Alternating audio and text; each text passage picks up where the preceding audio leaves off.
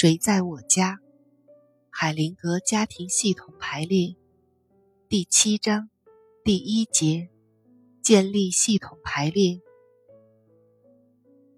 标准的解决问题排列。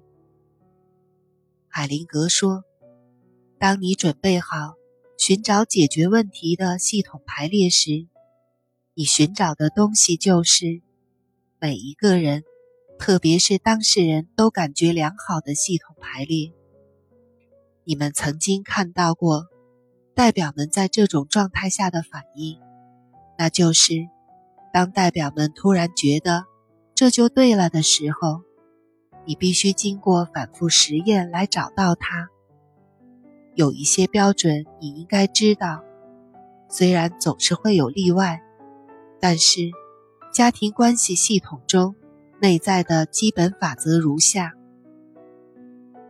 一、先到的人优先；二、在系统排列中，优先权的顺序是顺时针排列；三、在同时进入家庭的男人和女人之间，通常是男人在前，然后才是女人；四、在解决问题的排列中。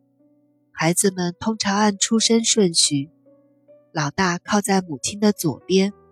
孩子们站在父母的对面时，系统排列通常会更宽松一些。我曾经从一些家庭中得到反馈：家庭成员在餐桌边按这个顺序坐下时，那顿饭吃的会轻松一些。五。死产的孩子通常按出生的顺序站在兄弟姐妹当中。流产的孩子，如果他对这个系统很重要的话，坐在父母的前面，靠着他们，通常会觉得好一些。当他们处在这样的位置时，系统排列中的其他成员也会觉得轻松一点。流产的孩子不算在其他孩子中。他们影响自己的父母，而不影响其他的兄弟姐妹。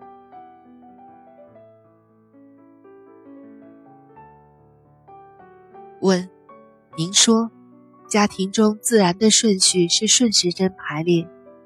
如果结婚不止一次，又怎么样呢？海灵格说：“仍然是顺时针顺序。第一个家庭，第二个家庭。”第三个家庭，例如，如果当事人是一个结了三次婚的男人，开始是第一任妻子，他们一起生的孩子站在妻子的左边，接着是第二任妻子和孩子，然后是他自己，最后是第三任妻子，他们一起生的孩子站在妻子的左边。有些时候。次序会有所不同，不要认为事情一成不变。解决问题的排列常常会在这种基本形式上出现很多变化。问：一个复杂的家庭不是从当事人开始排列吗？海灵格说：不，但是当事人一定要在中心。问：因此。并不是按圆圈实际开始的方向来排列吗？海灵格说：“不，通常父母离婚的孩子站在自己父母的中间。家庭里的自然顺序是：年纪老的成员首先进入这个系统，最先到达。但是在两个系统之间，新的系统必须比以前的系统优先。”否则就会造成混乱。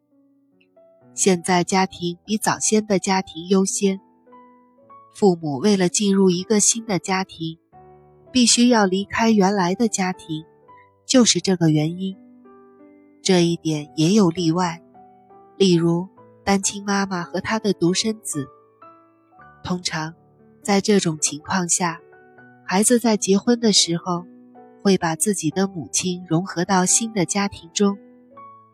当一个人拥有的家庭不止一个时，所有的家庭就形成了一个非常复杂的关系系统。离了婚的人，只是以伴侣的身份脱离了他的伴侣，但是他们作为父母身份还彼此连结着。因此，只有承认这一点，解决的方法才可能出现，整个系统才能带到平衡的状态。问。我还是搞不清楚，什么时候男人在前，什么时候女人占领导地位。海灵格说：“代表们的反应是唯一的标准。如果你不肯定，两种方案都可以试一下。他们常常会一致说哪一种方案比较好。既然这一点让很多人困惑，我就再一次重复我的观察。”因为父亲和母亲在同一时间进入家庭系统，他们的排位由他们的功能和心理上的分量决定。负责家庭外部安全的人常常会有优先地位，那通常是男性。在某些情况中，即使女性没有负责家庭的安全，同样会有优先的地位。例如，由于历史原因。他的原生家庭的影响比较大，那么家庭的幸福与否超越了男人的保护功能。在系统排列中，可以自由地进行实验，以便明白哪一种序列参与者觉得更好。当男人的位置被排到女人的左侧，而没有合理的解释时，他会有表面上的潇洒。会试图离开自己的家庭，不想负责任，而那个女人通常会觉得无依无靠，非常孤独。只要男人站在另一边，她就会感觉到责任，女人就会感到受保护和帮助。问：那不就是像家长式的顺序吗？